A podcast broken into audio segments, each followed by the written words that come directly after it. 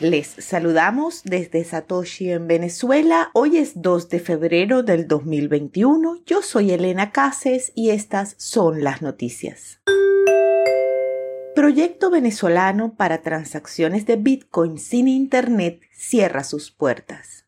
El proyecto Lochamesh, que intentaba desarrollar una red de equipos que permitieran las transacciones de Bitcoin sin el soporte de Internet, anunció ayer en un correo enviado por su CEO Randy Brito que no continuarán con el desarrollo de sus equipos. En el correo ofrecieron un reembolso a los donantes tempranos equivalente al 56% de la inversión de entonces en dólares. También ofrecieron, si lo preferían, diversas opciones para recibir equipos Turpial.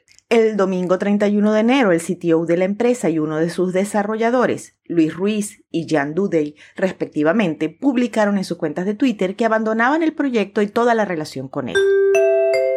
10 millones de dólares más en Bitcoin para MicroStrategy. El fondo de inversiones anunció hoy una nueva compra de 295 Bitcoin por un valor aproximado de 10 millones de dólares.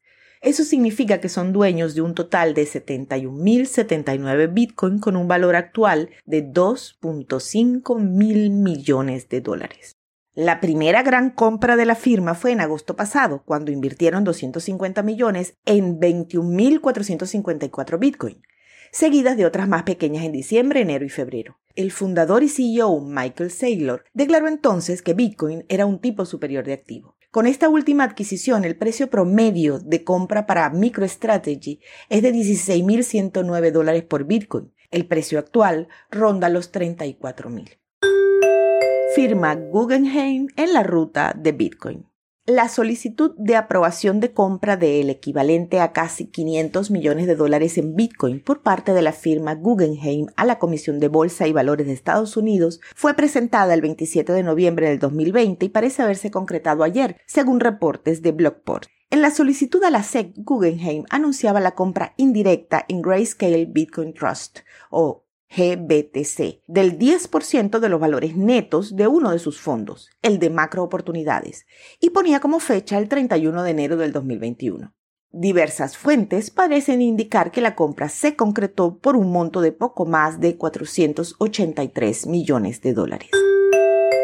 El bajista del legendario grupo de rock Kiss declara que compró Bitcoin y otras criptomonedas.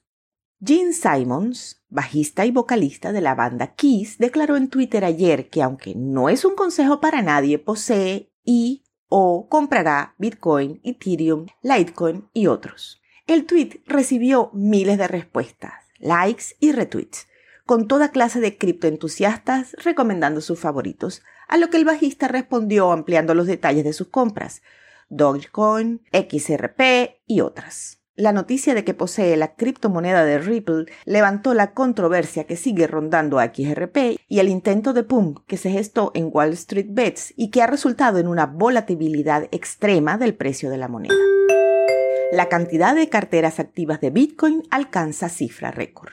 Con 22,3 millones de carteras activas, enero es el mes con la mayor cantidad jamás vista, reporta la firma de análisis de cadena Glassnode. El récord anterior había ocurrido en enero del 2018, luego del all-time high de diciembre del año anterior, de 19.500 dólares por Bitcoin.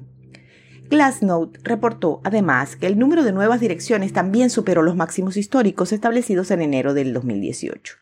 En cifras específicas, el 7 de enero del 2021, más de 682 mil nuevas billeteras aparecieron en Bitcoin, en comparación con las 655 mil del 17 de diciembre del 2020, cuando en plena corrida alcista se había establecido un nuevo máximo en el precio. A las 2 de la tarde, hora Venezuela, el precio de Bitcoin es de 34.949 dólares, con una variación al alza en 24 horas de 4,15%. La dominancia es del 62,24% y el hash rate es de 150.835. Esto fue el BIT desde Satoshi en Venezuela.